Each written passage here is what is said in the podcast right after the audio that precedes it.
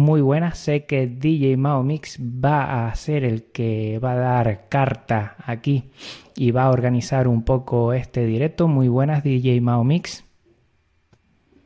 Muy buenas, ¿cómo estás, amigo Juan? Pues yo disfrutando cada minuto. Cada vez estoy más contento, la verdad. Eh, sin más preámbulo y para que puedan terminar puntuales, yo ya me retiro y les dejo en el directo. Venga, un abrazo a todos. Vale, un abrazo Juan, muchas gracias. Bueno, continuamos en esta maratón Linuxera. ¿Quién te habla? DJ Mix directamente desde Ibagué, Colombia. Y para esta hora, hoy tenemos audio y música en Genio Linux. Por supuesto, me acompañan diferentes panelistas, diferentes compañeros que nos van a hablar de todo el tema que tiene que ver con, la, con el audio, la música, la producción musical, las mezclas y todo lo referente al sistema de audio. Vamos a empezar saludando aquí en el orden en el que tengo en la sala al amigo Cristian. Hola Cristian, ¿cómo estás? Hola DJ, desde aquí de Chile, saludándolos a todos, muy feliz de liberar el software con ustedes. Eso es, un saludo también para ti, amigo Cristian. Continuamos con el amigo José GDF. Hola, amigo José, ¿cómo estás? Hola, buenas tardes. Transmitiendo desde Valencia, España. ¿Cómo estás, DJ? Muy bien, muy bien. También tenemos directamente desde México al amigo Richie. Hola, Richie, ¿cómo estás? ¿Qué tal, DJ? Pues aquí llegando de otra charla, imagínate cómo ves esto, y ahora voy a andar de metiche por este lado, así que a ver qué logramos sacar y compartir con nuestros queridos escuchas. Así es, ahí te estuvimos escuchando. Eh, excelente charla junto con el amigo Yoyo Fernández. Y continuamos acá, tenemos al amigo Alejandro. Hola, ¿cómo estás, Alejandro? Hola, buenas tardes. Yo estoy transmitiendo aquí desde España, así que mi caso es buenas tardes. Perfecto. Bueno, Vamos a entrar ya en materia, sin más demora, sin más preámbulo, y tenemos primero una introducción a lo que es la producción musical y de audio. Tenemos varios temas que vamos a tocar, el tema de lo que es la composición, grabación, mezcla, masterización, podcasting y sistema de streaming. Así que si quiere, vamos arrancando de a poco, arrancamos de, con dos temas, con composición y grabación, para que el tiempo de pronto no nos vaya a, alcanzar. Así que vamos a arrancar con el amigo Cristian con el tema de composición y grabación. ¿Qué opinas de todo esto, de la composición y la grabación en Genio Linux? Mira, eh, en general, el proceso de producción musical, em, cuando hablamos de composición y grabación, es como algo que uno hace pre empezar a grabar. Es decir, eh, la composición es un tema más bien creativo, y el proceso de grabación es algo que eh, te lleva al computador necesariamente, eh, a menos que trabajes con solo sistemas análogos. Después de la, después de la grabación tienes el tema de mezclas, que es el nivelar los sonidos de cada uno de tus instrumentos. Después tienes masterización, que es llevar esa mezcla a un producto final, lo que podría llegar a un audio, o, perdón, a un CD o a un MP3 y ya eh, en otros ámbitos de la producción, como por ejemplo el podcasting eh, o el streaming, eh, donde tienes otras, es otro ámbito de lo que es la producción, donde más bien tú te preocupas de las voces, de los sonidos de fondo, de la transmisión hacia Internet de este audio. y todos esos temas van dentro de lo que podemos entender como producción musical y de audio. Eh, no sé si alguno de ustedes tendrá alguna otra visión de lo que es producción musical y de audio. Bueno, si eh, vamos a irle preguntando, por supuesto, a cada uno de los compañeros para que nos vayamos ilustrando en esos diferentes temas. Pasamos también aquí con el amigo José GDF para que nos cuente un poco del tema de la composición y de la grabación de audio. Bueno, la composición eh, tradicionalmente se ha hecho siempre con partituras y, gente, por lo general, que sabía de solfeo y tal. Hoy en día ya no es tan necesario ese tipo de conocimientos gracias al, MIDI y a todo el software que facilita la edición de partituras y ficheros MIDI. En ese caso, la composición, digamos que sería un atajo eh, usar programas que, manejen MIDI. Ahí podríamos utilizar la composición eh, simplemente, no hace falta ni siquiera un teclado MIDI, y simplemente editando unos cuadrillas ya se puede componer. Otra manera de componer, si dispones de un instrumento musical, sería, por ejemplo, grabarte improvisando algo. Puedes eh, grabar, eh, por ejemplo, no hace falta nada, nada del otro mundo, Audacity, por ejemplo, puedes grabar varias pistas, ir componiendo así también. Y no sé, eh, ¿alguno más que quiera aportar algo en el tema de composición? Porque Bueno, perfecto. Eh, bueno, para ir eh, continuando, vamos a darle el paso aquí a nuestro amigo Alejandro y antes de darle el paso, pues eh, quisiera dar un saludo muy especial a todas las personas que nos están escuchando a través de las diferentes plataformas, por supuesto, a través de YouTube, a través de de maratón.ml y a través de las diferentes radios, solo éxitos y también la de Quilla Radio. Fuerte abrazo para todos los que están ahí en la sala de chat de YouTube. Por supuesto, les estamos leyendo por si en determinado momento quieren hacer alguna pregunta, ya que vamos a tocar también todos los programas que se pueden llegar a utilizar en GNU Linux y sistemas operativos, pero eso será con el transcurrir de los minutos. Así que vamos a darle el paso al amigo Alejandro que nos va a hablar sobre el tema de composición y grabación en GNU Linux. Bueno, a ver, eh, yendo a, concretando más qué se puede usar en Linux, que es el asunto que nos toca hoy, eh, para componer y grabar música eh, con el ordenador, obviamente. en Linux, para la composición, puedes usar el flujo clásico de programar pistas MIDI, que eso se podría hacer con programas más adelante mm, los trataremos un poquito más en profundidad, pero se puede hacer con programas como Ardour, que es el de Pro Tools para Linux, aproximadamente, así es como lo llaman, eh, Qtractor mm, y, otros secuenciadores MIDI en general, o se pueden usar editores de partituras, como por ejemplo el MuseScore, que yo no lo uso demasiado, pero gente que sí lo usa dice que está al nivel de programas de, mm, de partituras profesionales. Para tablatura se puede usar mm, eh, Tux Guitar, para tablatura de guitarra, y hay un sistema para, eh, para impresión de partituras. Y si, si, si, coges práctica también de programación de partituras, que es a base de Lilipon con Denemo, que según mucha gente que, que, me ha contado de, de temas de, de, partituras, es el programa que hace las, que imprime las mejores partituras. Visualmente tiene la mejor, la mejor estética. Entonces, más que nada, mencionar eso, simplemente herramientas con las que se puede hacer, que en Linux se puede. Perfecto, eso es, muy bien. Em, ahí vamos entrando poco a poco al tema que tiene que ver con el audio y la producción. Bueno, Vamos a, tocar un tema directamente eh, de lo que tiene que ver con la mezcla y la masterización, ¿sí? Eh, sobre este tema, bueno, quiero arrancar yo opinando eh, a nivel de la mezcla, recordemos que podemos manejar em, diferentes tipos de mezcla, ¿no? Lo que hablamos de a nivel de producción musical para creación de, música, ¿sí? podemos llegar a utilizar todos esos programas de, mezclas como es el tema de, de Ardour y especialmente de Ardour para lo que tiene que ver con la composición de música a nivel de mezclar, pero no mezclas de canciones, sino mezclar diferentes instrumentos y empezar a generar una pista para crear canciones. La otra parte de la mezcla tiene que ver con la mezcla que se maneja a nivel DJ, que es ya la mezcla de música. Se maneja directamente sobre, sobre dos temas, la mezcla en vivo y en directo, que es la que se hace a través de programas DJs, y la mezcla que podemos llegar a manejar a nivel de edición. Para eso lo mejor que nosotros podemos llegar a utilizar en GNU que tenemos dos grandes herramientas, como es el tema de Ardour y de Audacity.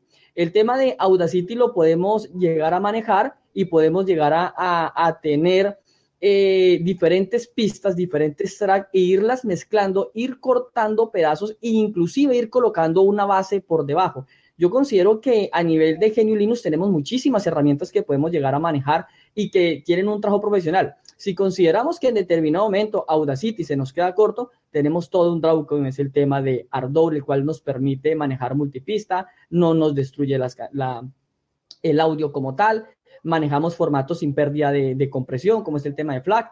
Y bueno, en fin, eh, sobre estos temas también quisiera arrancar aquí con el amigo José GDF, que es productor. El tema de la mezcla y la masterización, ¿qué nos podrías aportar tú en ese tema a nivel de GNU?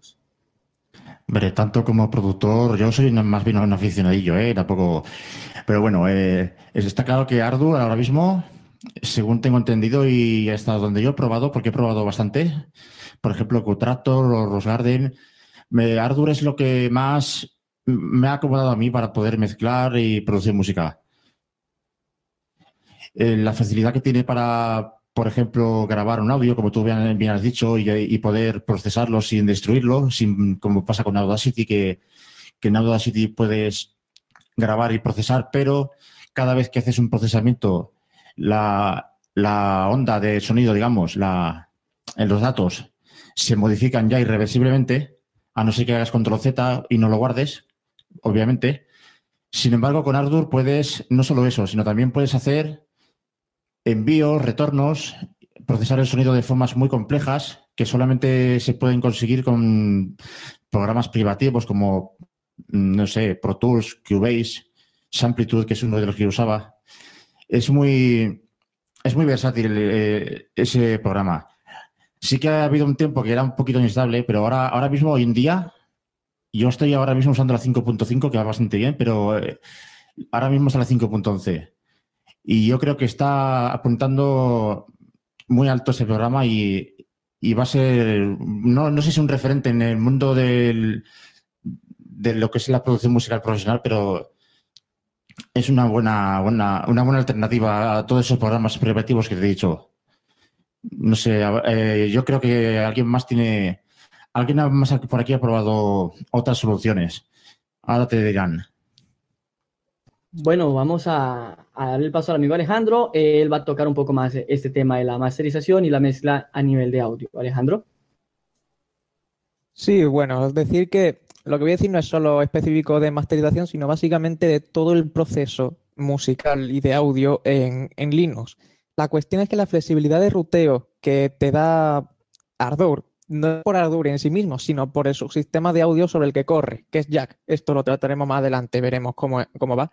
Pero por decirlo resumidamente, antes de, entrar de lleno, puedes eh, conectar los módulos, los plugins y los diferentes efectos y las pistas como si fuera una consola de grabación analógica antigua. Entonces, una flexibilidad de ruteo absoluta, literalmente. Eh, claro, esta flexibilidad de ruteo hace que se puedan permitir otros modos de trabajar. En vez de tener un programa monolítico mm, como Ardour, que más bien lo que hace es replicar eh, cómo son los programas de sonido en Windows y en Macintosh, hay suites que aprovechan esta flexibilidad y te dan la pista de grabación por una parte, la mezcladora por otra, y así las puedes intercambiar con otras mezcladoras como, como quieras, el secuenciador por el otro. Entonces no tienes que, mm, no tienes que ceñirte a tener a tener que aguantarte todo el paquete completo. Puedes cambiar las diferentes partes. Eh, esto además hace que consuman menos recursos.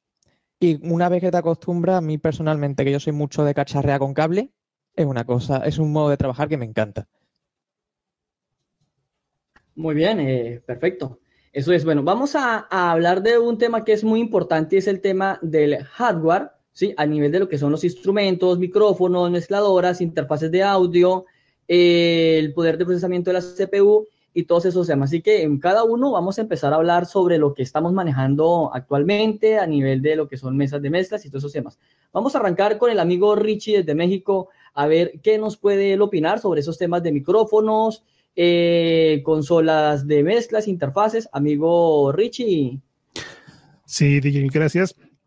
Pues mira, como, como sabrás, bueno, yo estoy abocándome más a lo que es la producción de, de podcast entonces, realmente lo que, pues digamos, como requerimientos importantes para mí es lo que es eh, la parte de micrófonos, la parte de lo que sería, pues ese intermedio, la, la interfaz o la mezcladora, que ahorita lo comento, y pues finalmente un programa de grabación, que lo que yo estoy utilizando es Audacity.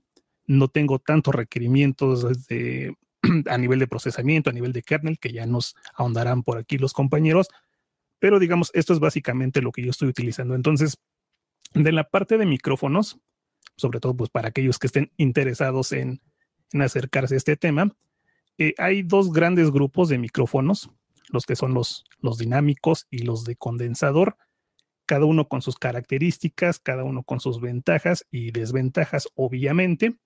Y pues comento un poco el tema, cómo va.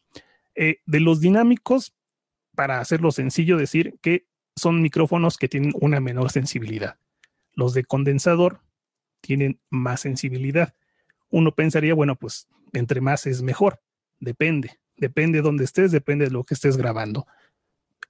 Como ahorita que estamos haciendo un directo, pues no estamos, al menos no ustedes, yo no, estoy en una casa cualquiera, sin tratamiento acústico, donde es posible que entren cualquier cantidad de ruidos, ya escucharon ayer en las pruebas que teníamos, ahí los perritos que sonaban ahí ladrando, entonces un micrófono con una alta sensibilidad no me serviría de mucho. Entonces ahí yo tendría que recurrir a un micrófono dinámico o un micrófono con menos sensibilidad, que obviamente me va a captar menos ruido ambiental y pues me va a permitir pues trabajar de una manera adecuada.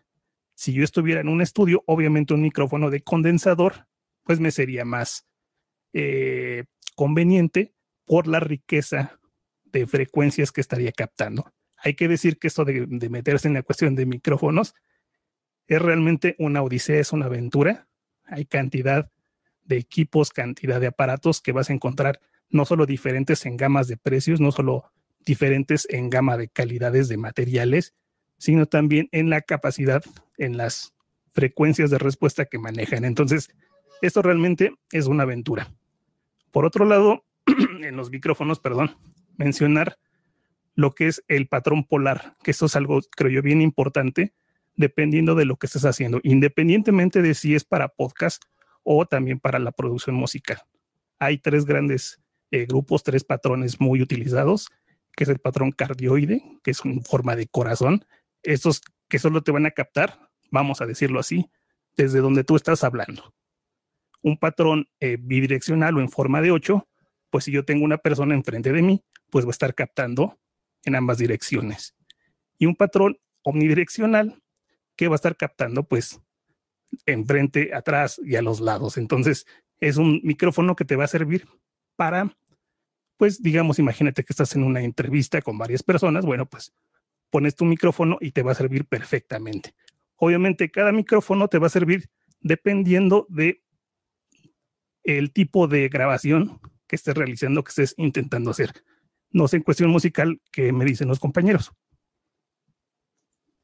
Bueno, eh, de este tema vamos a pasar con el amigo José GDF, nos va a explicar un poco más. Muchas gracias Richie, estamos muy bien aquí con la participación de micrófonos, el hombre domina perfectamente todos estos temas de micrófonos y él tiene un muy buen podcast para las personas que deseen escucharlo, donde profundiza muchísimo más en el tema de los micrófonos.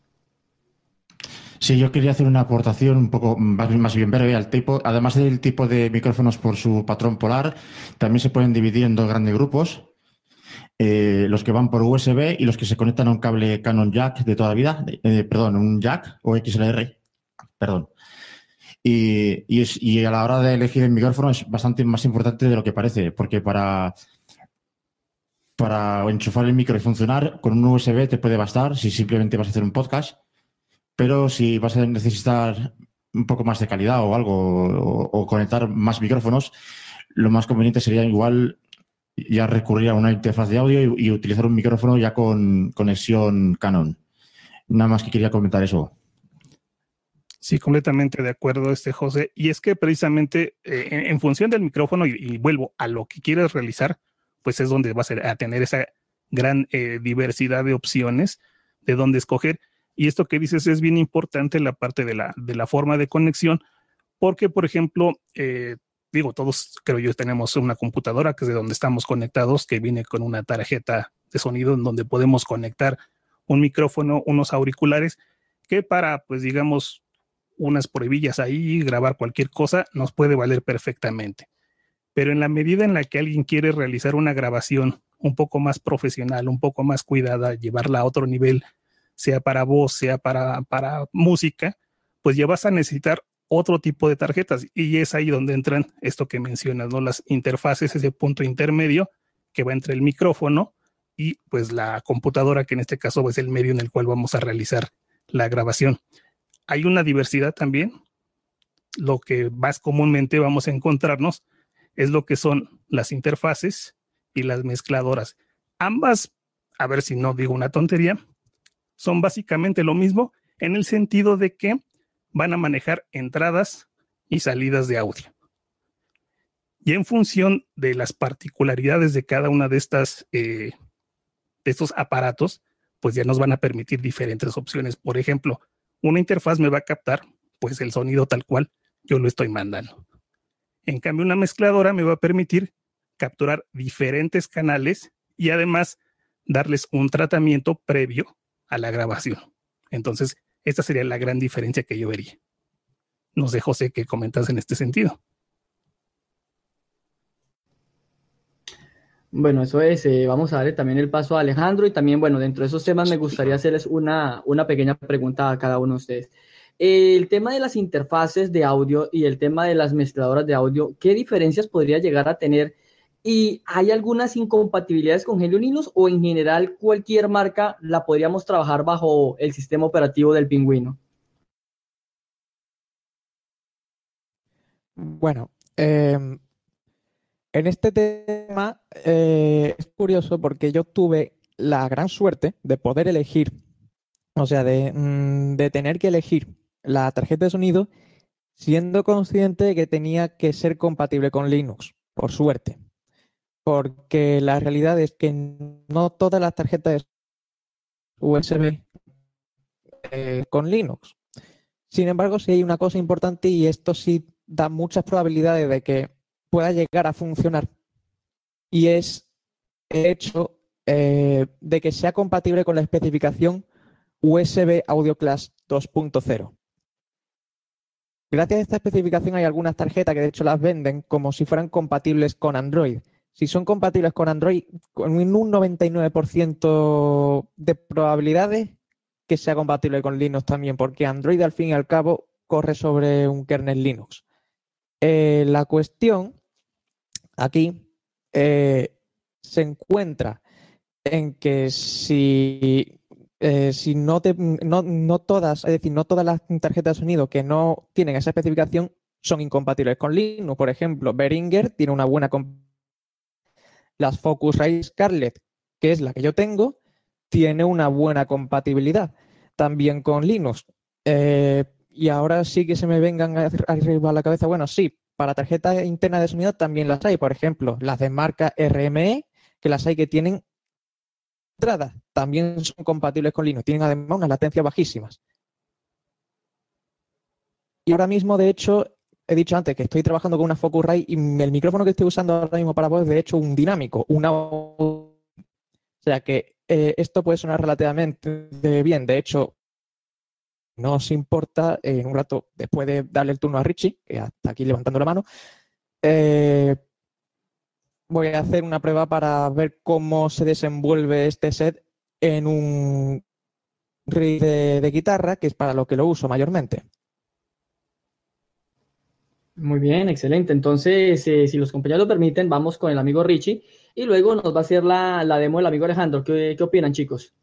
Perfecto. Este, mira, yo nada más quería comentar de esto que, mencionan de la compatibilidad con Linux, que eh, si tú entras a las páginas de los que producen, digamos, los, el hardware, va a ser ahí bien difícil que te encuentres una leyenda que te diga compatible con Linux. O sea, esto tristemente no lo vas a encontrar, lo cual no quiere decir que no te vayan a servir. Pero aquí la recomendación de mi parte sería que vayan a foros especializados como Hispasonic, se, me ocurre, por ejemplo, donde ahí vas a encontrar cantidad de usuarios que han eh, buscado o tenido eh, experiencias con interfaces, con mezcladoras, con micrófonos, etcétera, todos los e, el equipo necesario para la producción musical y, y, de audio.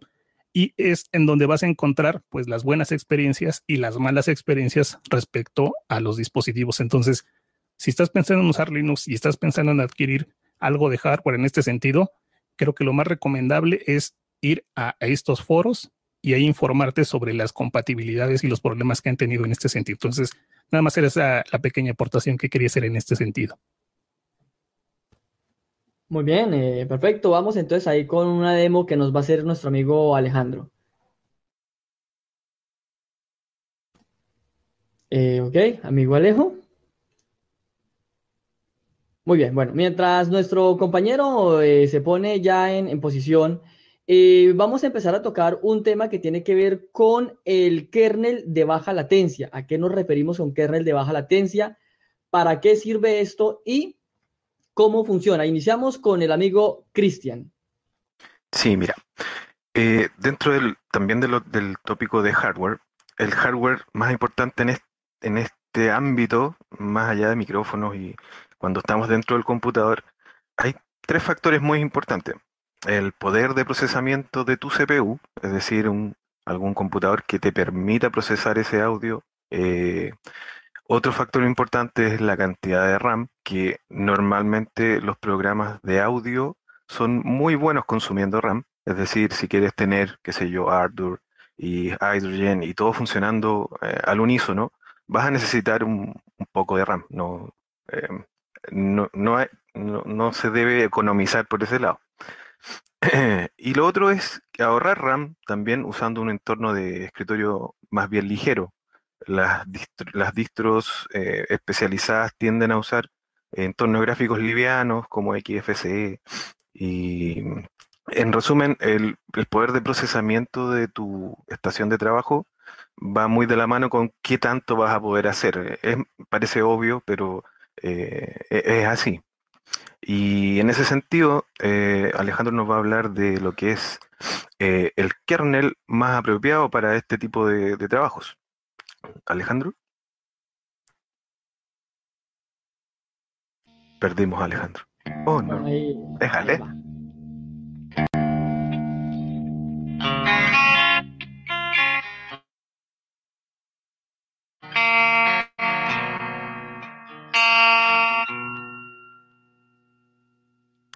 Bueno, aclarar de todas formas que en, esta sala donde estamos la calidad de audio no es la mejor. Probablemente no van a escuchar el audio como lo está escuchando Alejandro, pero él está enviando el audio directamente a través del sistema de sonido de su computador, a través de internet, con, con las aplicaciones que él tiene en su, en su computador.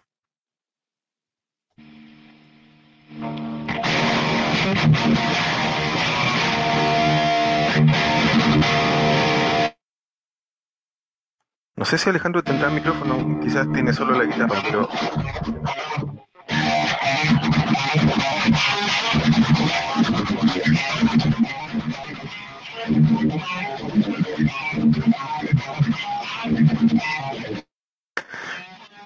Esos efectos que están escuchando son procesados en, dentro del computador, o sea, no es algo que él tenga externo, es, es un programa que toma la señal y la procesa, distorsiona y la envía a los a la salida.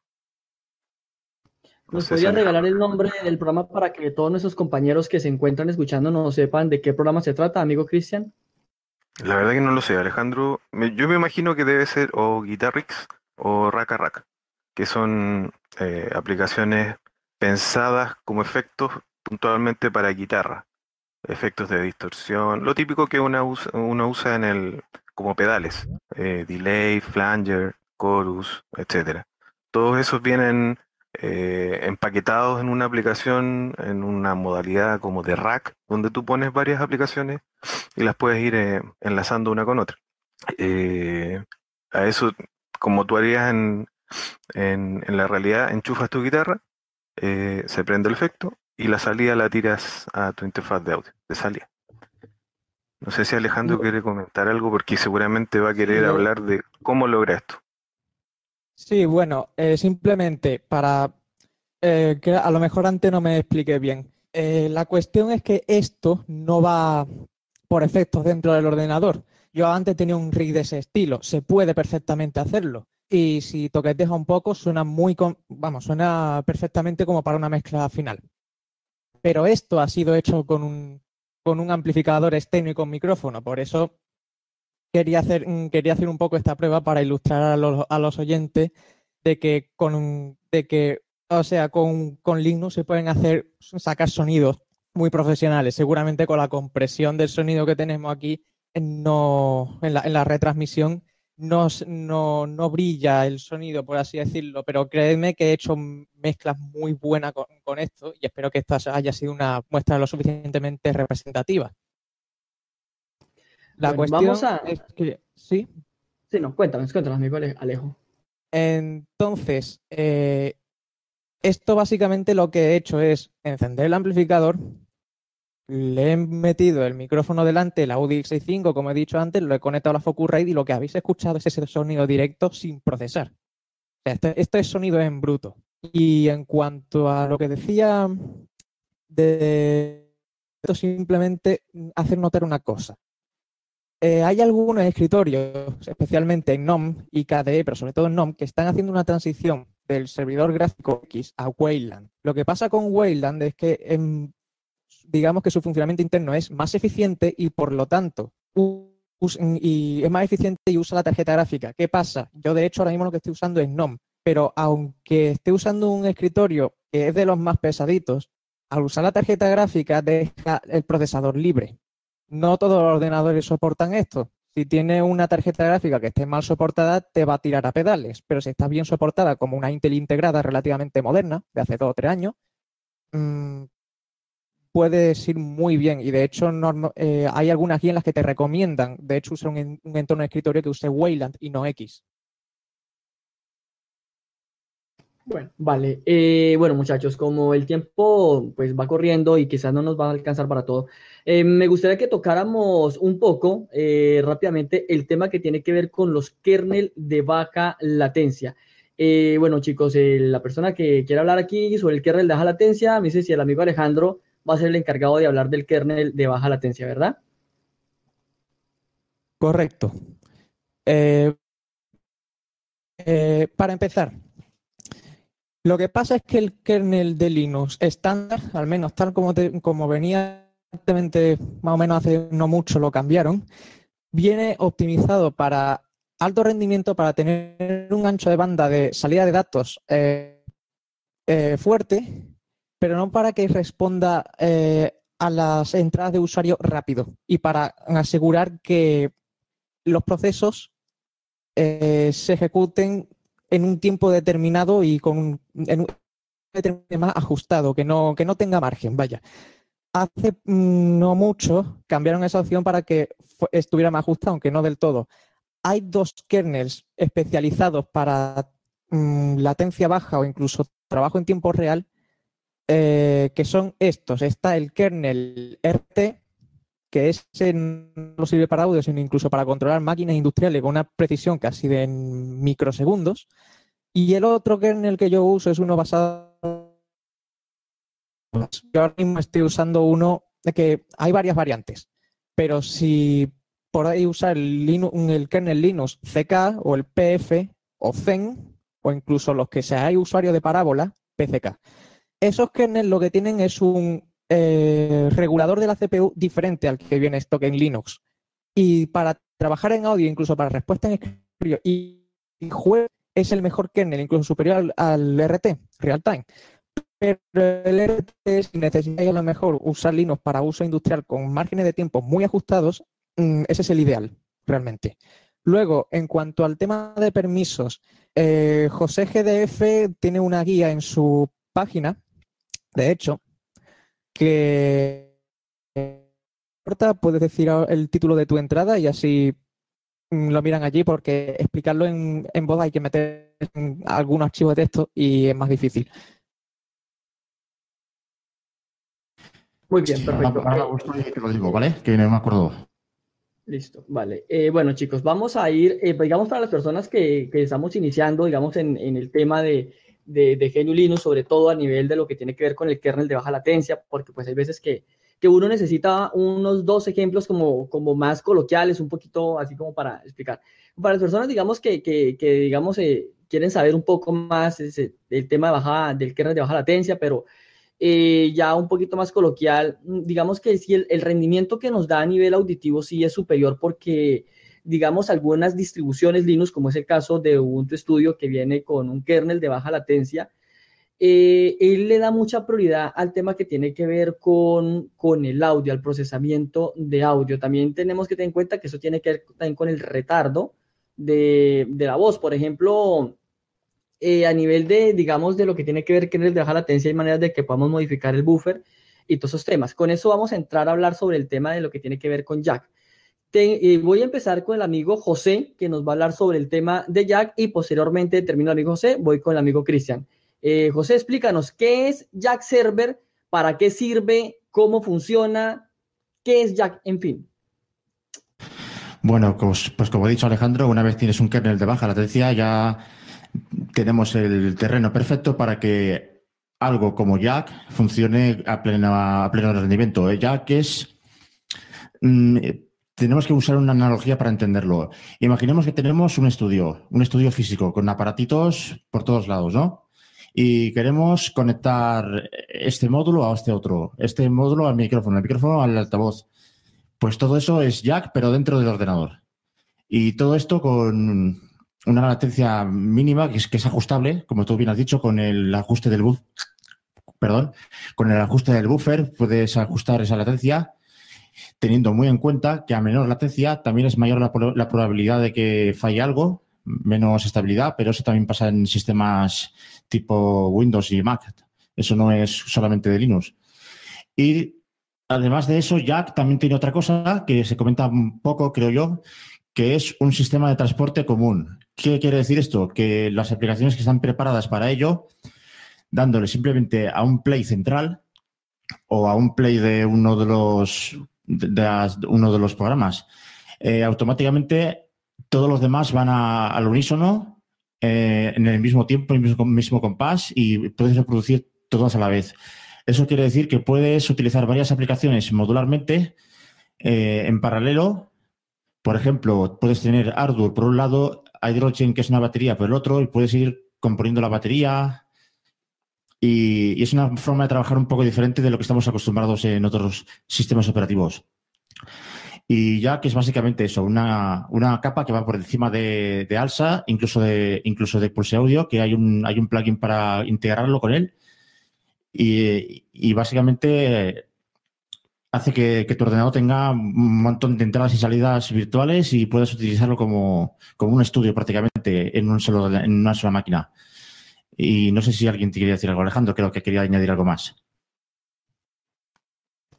Sí, bueno, quería, eh, quería, digamos, eh, hacer una pequeña puntualización y es que cuando se ejecuta Jack y Pulse Audio, el servidor de audio mm, estándar normalmente del escritorio, hay algunas personas que lo ejecutan directamente sobre ALSA, que es el sistema de audio de kernel, ese siempre está funcionando, porque el sistema de audio en Linux funciona un poco por capas. A ver si lo explico. El kernel Linux propiamente tiene el sistema de audio ALSA. Con ese se aplican todas las demás aplicaciones de audio, sea directa o, indirectamente. Luego hay dos servidores de audio por encima eh, que se pueden mayormente, hay algunos más, pero mm, esto es lo que te va a encontrar en el 90% de casos, que es Pulse Audio y Jack. Pulse Audio normalmente es el sistema de audio fuera del kernel, que se para escritorio, porque permite regular volumen por aplicación, etcétera. Un, un Pulse Audio no es, el asunto. Y luego está Jack, que es para sonido profesional, para rutear, eh, para rutear el sonido de forma mucho más flexible y tener retardo mucho menor. La cuestión aquí es que, eh, es decir, el, sistema de sonido en Linux funciona por capa. Entonces, cuando activas Jack y Pulse Audio simultáneamente, que es la forma de tener el sonido de escritorio y el sonido de las aplicaciones que soportan Jack simultáneamente, porque si no, mm, no funcionan a la vez. Esto en Windows también pasa, en Macintosh no. Todos funcionan con el mismo sistema. Eh, Jack realmente es quien se comunica con ALSA y Pulse Audio se comunica, se comunica con Jack. Luego, aparte del sistema de transporte común que hace que todas las mm, aplicaciones de audio que tengan una, una, línea de tiempo se muevan simultáneamente, también existe el concepto de lo que se llama sesiones, porque claro, si tú puedes conectar muchas cosas, muchas aplicaciones, pero después no puedes guardar esas conexiones, pues es un poco incómodo, la verdad. Y de hecho, cuando empecé, como no sabía la existencia de esto, me resultaba muy incómodo, conectaba muchas cosas y después tenía que volver a conectarlo. No, existen gestores de sesiones el que te permiten ejecutar esas aplicaciones y guardar y restaurar eh, el estado de sus conexiones y todos los cambios que haya hecho en el programa. Muy bien, perfecto. Vamos a darle el paso a nuestro amigo Cristian, que nos va a hablar un poquito más sobre el tema de Jack y luego vamos a saltar a un tema que nos están pidiendo en la sala YouTube, que tiene que ver con los sistemas operativos especializados en el tema de producción multimedia. Amigo Cristian. Sí, mira, en, función del tiempo, eh, voy a tocar un par de temas de Jack que son eh, eh, relevantes en el momento de iniciarte con Jack, que son la parte de configuración básica. Para configuración básica, normalmente vas a tener un par de aplicaciones que te van a facilitar la vida, que son Kuyak CTL o Cadence.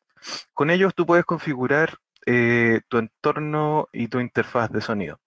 Lo primero que tienes que elegir es qué interfaz de sonido es la que vas a usar. probablemente si tienes una externa y además de la interna te va a dar todas las opciones que hay disponibles en tu sistema. Después de eso, eh, tienes el tema del buffer. El buffer es básicamente la cantidad de datos de audio que el servidor procesa de una vez. Es decir, el, lugar donde guarda el audio por un momento antes de tirarlo hacia el otro lado. Mientras más grande el buffer, es más eh, el tiempo que tiene la CPU para procesar ese audio. Eh, por lo tanto, em, dispones, eh, si dispones de poca CPU, es conveniente tener un buffer más grande. Por otro lado, mientras más grande el buffer, se hace más alta la latencia. La latencia es el tiempo que debes esperar a que eh, tu, eh, sonido esté listo para salir hacia la salida. por otro lado, si tu procesador no logra procesar ese sonido, que es más bien un flujo de información que no puede en ningún momento dejar de, pasar, porque si no escucharías unos, sonidos, algunos eh, clics en tu audio. Eh, cuando eso sucede, se generan eh, unos eventos que se llaman X-Run, que significan que la CPU no pudo procesar tu audio. y eso hay que tratar de hacerlo lo más pequeño posible, tuneando por aquí y por allá. El otro tema es el sampling rate, que normalmente se utiliza en 44 4100, que es el estándar que trae los CD, aunque algunos prefieren usarlo un poquito más alto en 48000 para mejorar los agudos y la calidad de la, definición de los sonidos. Otro tema importante es el parámetro Real Time, RT, que se configura en Jack, que es el que te permite eh, que los programas puedan pedir mayor prioridad eh, a la CPU, cosa de poder procesar el, eh, hacer su proceso en forma más rápida y reaccionar en una forma más rápida. Y el último tema es el tema del Jack Transport. Jack, eh, como comentaban los chicos, eh, permite sincronizar varias aplicaciones dentro de tu computador corriendo al mismo tiempo, pero además de sincronizar los audios que van llegando, permite sincronizar en qué parte de tu proyecto de audio están tocando. Es decir, por ejemplo, yo puedo tener Ardour con mis guitarras y mi voz, y por otro lado, otro programa, Hydrogen, donde tengo mis baterías y puedo hacer andar con un play las dos aplicaciones al mismo tiempo y mantenerlas sincronizadas. Esto te da una flexibilidad increíble, así que eh, se pueden eh, llegar a una creatividad fantástica. Y así puedes usar todas las aplicaciones que tú quieras, eh, todas las que tengan soporte jack sincronizadas. No sé si quieren aportar algún otro tema.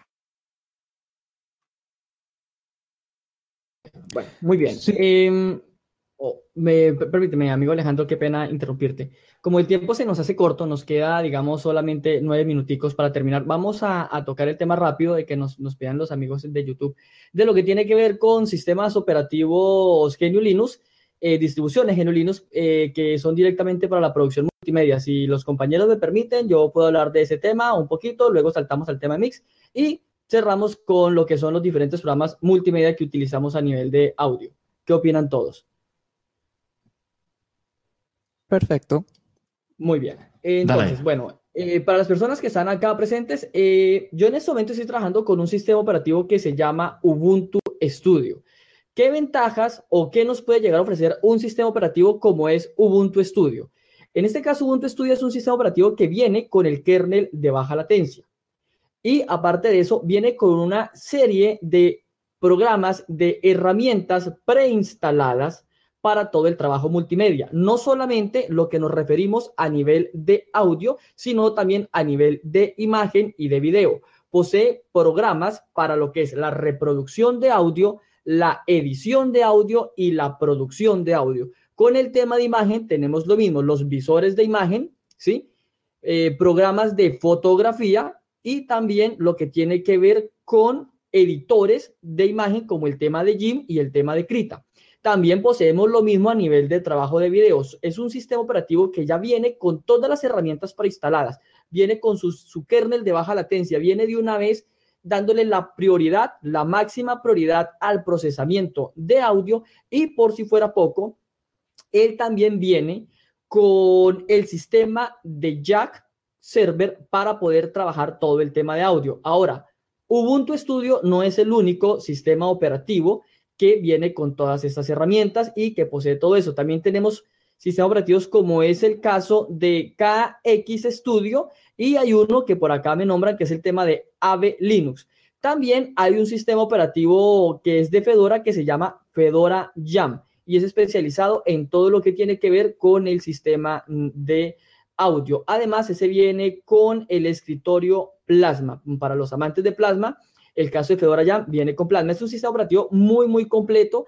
Eh, me gustaría extenderme un poco más sobre el tema, pero bueno, el tiempo no nos alcanza. Otra cosa también que quiero decirles es que no necesariamente esas distribuciones Linux nos van a cohibir de hacer otro tipo de cosas o no nos van a permitir trabajar con otra serie de herramientas diferentes que nada tienen que ver con la parte multimedia, porque en ellos también nosotros podemos instalar nuestros paquetes de oficina, si hay personas que trabajan con programación lo pueden hacer y no hay ningún inconveniente con el tema de las dependencias, ¿sí? Todo trabaja de manera perfecta, el kernel de baja latencia, como les digo, no nos va a cohibir de instalar otra serie de aplicaciones, solamente que viene especializado y viene de una vez, como se dice popularmente, ripiado para el trabajo de audio.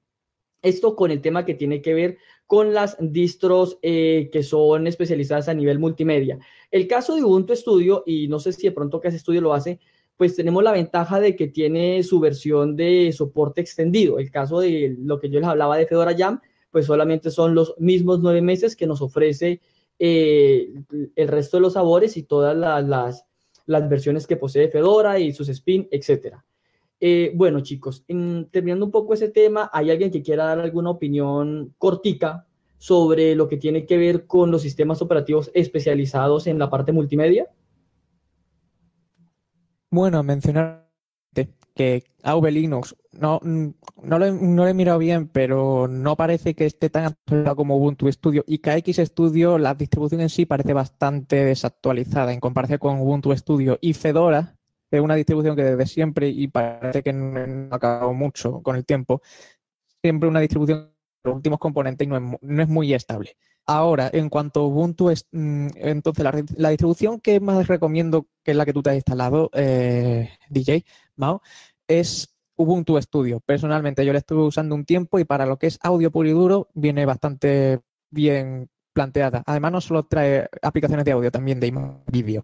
Y en cuanto a KX Studio, lo que sí tiene es un repositorio con aplicación especialmente para controlar Jack, que es Cadence.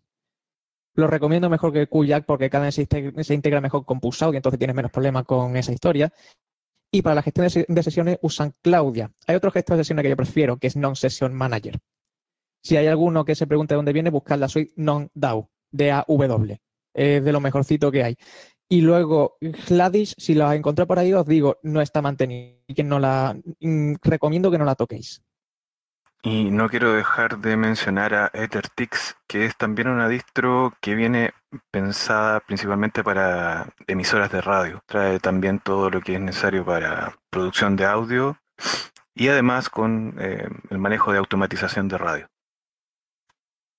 Perfecto. Sí, así es. Para las personas que nos están hablando aquí por el chat, sí, la, la, más recomendada es, en este caso, es Ubuntu Studio. Aparte de lo que les decía, y para cerrar el tema ya en cinco segundos, es que aparte de ser un, un excelente sistema operativo, hay algo que tiene de bueno para personas que desconocemos muchísimas herramientas y es que nos permite conocer esta serie de programas que ya vienen preinstalados. Y fuera de eso, programas como el caso de Krita y como el caso de KDN Live funcionan perfectamente en Ubuntu Studio siendo que posee un escritorio XFCE, porque como todos sabemos, a veces, a veces visualmente no se ve muy bien eh, en escritorios fuera de, fuera de plasma, aunque esto poco a poco lo han venido corrigiendo, ¿no? Y bueno, hay excepciones. Entonces, por esto y, otras, otras cosas más, sí se recomienda eh, Ubuntu Studio para el trabajo, como dice el amigo Cristian, puro y duro de lo que tiene que ver con audio. Para saltar... Sí, cuéntanos, amigo. Quería comentar que, bueno, yo creo que todo, toda esta lista de tantas aplicaciones, porque hemos tirado mucha información en muy poco tiempo, eh, las deberíamos poner en, el, en las notas del, del programa, probablemente en el sitio web o quizás directamente en el video en YouTube. Así es, sí, vamos a, a ahorita nombrar un poco todos estos temas, vamos a mirar cómo generamos enlaces y, y bueno, las personas también que quieran profundizar un poco más en esto, pues por supuesto nos pueden hablar por el grupo en Telegram de Maratón Linuxero y miramos cómo le colaboramos a cada uno dependiendo de, pues, del tema que nos vaya a pedir. Eh, bueno, para saltar, voy a hablarles un poquito sobre el tema que tiene que ver con el trabajo DJ, el trabajo DJ en Linux, que muchos dicen no se puede, sí se puede. En Linux poseemos un gran programa como es el caso de Mix. Mix es un programa 100% DJ, es un programa profesional, no tiene nada que envidiarle a los programas como Virtual DJ, como Cerato o como Tractor, que son los que abanderan el mundo DJ. Mix es un programa muy bueno. Mix tiene compatibilidad 100% con interfaces DJ, lo que son las mesas de mezclas que vienen para hacer los diferentes scratch y todo este estilo.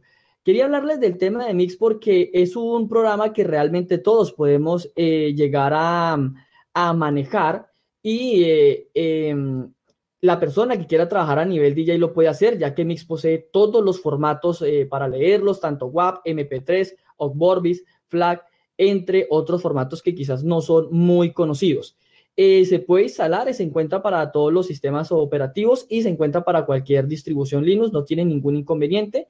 La mayoría de las distribuciones tienen en sus repositorios este programa. Recibe, como les digo yo, controladoras MIDI DJ. Yo en este caso utilizo una que es la Newmar Mix Track Pro, pero ella también trabaja con otras, con otras marcas, tiene para Pioneer, tiene para Hércules, etcétera, etcétera, etcétera.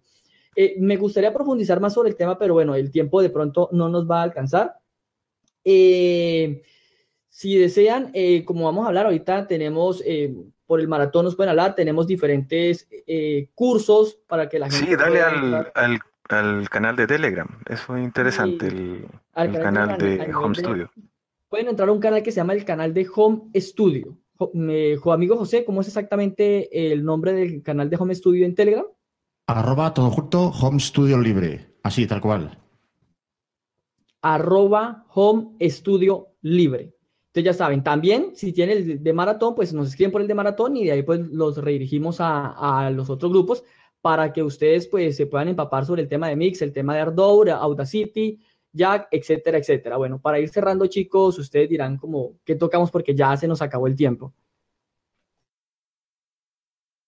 Bueno, más que nada decir que, que, en Linux sí se puede y hay mucho software eh, para probar. Y yo creo que nuestro amigo Juan ya anda por ahí. Sí, reiterar lo que ha dicho Cristian. Incluso, que esto se nos ha dejado en el tintero, trabajar audio con... que eso se hace con XYADO y Ardour, que lo tiene integrado. La única cosa que, se, que creo que es digna de notar porque hay gente que lo puede necesitar bastante. En fin, una última acotación. Señores, señoras, señoritas, desde Linux se puede trabajar profesionalmente a nivel de trabajo multimedia, audio, imagen y video. No lo duden.